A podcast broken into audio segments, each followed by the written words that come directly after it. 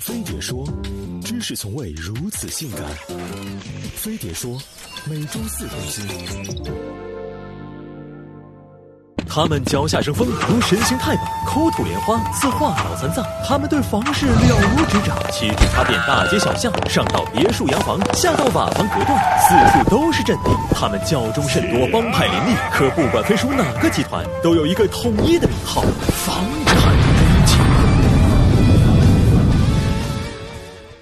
房产中介这个近年来遍地开花的病毒组织，通过扫荡大小楼盘，逐渐奠定了自己的江湖地位。不管你是学生菜鸟，还是豪门权贵，多少都和他们过过招、拌过嘴，甚至劈过腿、出过轨。据不完全统计，我国房产中介规模已超百万，接近我国千万富豪的数量。虽然都西装革履、电话不停，但境遇却大相径庭。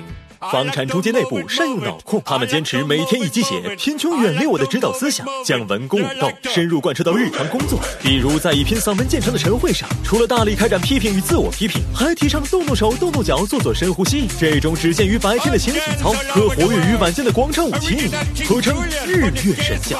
可这个理想很丰满的职业，却遭遇着现实的骨感。即使每天打鸡血，可有一顿没一顿的饮食习惯，让他们动不动就贫血。除了要点满抗饿属性。他们还得掌握憋尿技能，才能避免放尿两分钟损失五百万的悲剧发生。这还不够，在今天不玩命，明天命玩你的格言熏陶下，房产中介每天都要抽风式的联系看房，没电驴护体的就全程十一路暴走，秒杀晒不倒，身娇体弱没觉悟的，分分钟就被同行挖了墙角。要知道，一线城市经常十人抢一房，圈内明争暗斗从未消停过。都说干房产中介就像当备胎，你磨破嘴皮想做彼此的唯一，在客户那却不知排第几。哪怕一天到晚不离岗位，客户一叫马上到位，还是一不小心就被放鸽子，成全了隔壁老宋。可就算你怒火中烧，仍需面带微笑，假装云淡风轻，心如止水。除了看客户脸色，你还得关心国八条、国十条之类的楼市政策。这看天吃饭的活，就差每日夜观星象算一卦了。